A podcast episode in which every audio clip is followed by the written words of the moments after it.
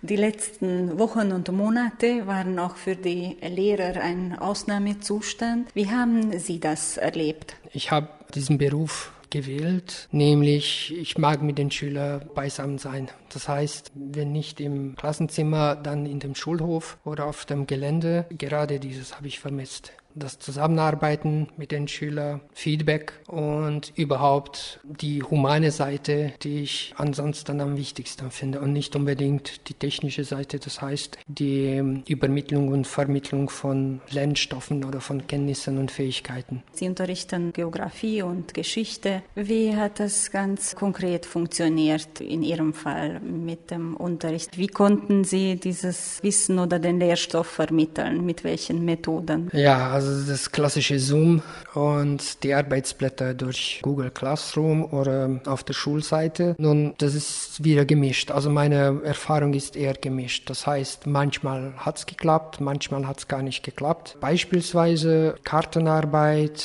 die ich ganz wichtig finde, fällt einfach aus. Wo jemand an der Karte was finden soll, wo ihm die Kollegen dabei helfen müssen oder helfen müssten, das fällt einfach raus. Sei es historische Karte oder geografische Karte. Wie war das Feedback der Schüler? Wie haben Sie diese Stunden erlebt? Die Schüler finden, diese Art von Unterricht ist interessant und wunderbar. Die Gründe sind recht einfach. Die haben viel weniger Stunden, Unterrichtsstunden, als hätten sie in der Schule bei normalen Unterricht so gesagt. Da haben sie auch weniger Hausaufgaben, da haben sie weniger zu studieren und überhaupt können sie sich hinter der Kamera oder hinter dem Bildschirm verstecken. Also das ist eine quasi virtuelle Welt, welche sie sich schon wünschen. Also aus ihrer Sicht, wie ich gehört hatte, ist es wunderbar. Was ist das, was Sie aus dieser Zeitspanne mitnehmen können? Etwas, was Sie jetzt gelernt haben oder neue Fähigkeiten, neues Wissen, was Sie sich angeeignet haben? Viel Geduld, vor allem.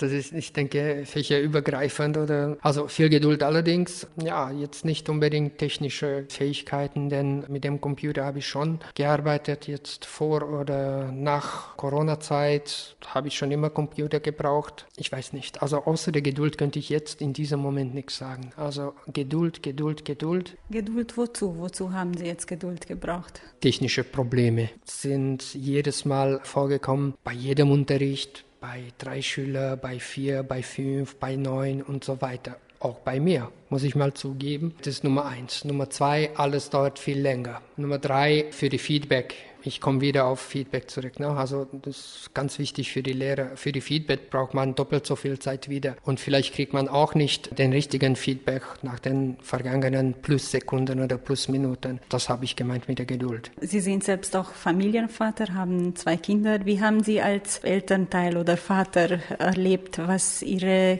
Kinder zu Hause machen mussten? Den Unterricht der eigenen Kinder? Ja, das war wieder interessant. Ein Lehrer kann die eigenen Kinder nicht am besten unterrichten, meine ich. Also was mit den anderen, mit den sogenannten fremden Kindern klappt, das klappt gar nicht in der Familie. Das habe ich als erstes bemerkt. Naja, meine Kinder haben es auch gemocht, dass man nicht in die Schule gehen soll, dass man nicht in den Kindergarten gehen soll. Aber zum anderen gab es schon wirklich viel zu arbeiten und runterladen, ausdrucken, fotografieren, zurückschicken. Und das war alles unsere Arbeit. Das heißt meine Arbeit und meine Frau. Es gibt jetzt schon viele Vorstellungen und Ideen, wie der Unterricht im September weitergehen soll. Es gibt auch einen Vorschlag oder eine Idee, dass nur die Hälfte der Klasse kommen soll und die andere Hälfte von zu Hause online am Unterricht teilnimmt. Wie realistisch sind diese Vorstellungen? Wie sehen Sie das als praktizierender Lehrer? Ich bin skeptisch, also vor allem bin ich skeptisch, muss ich sagen. Und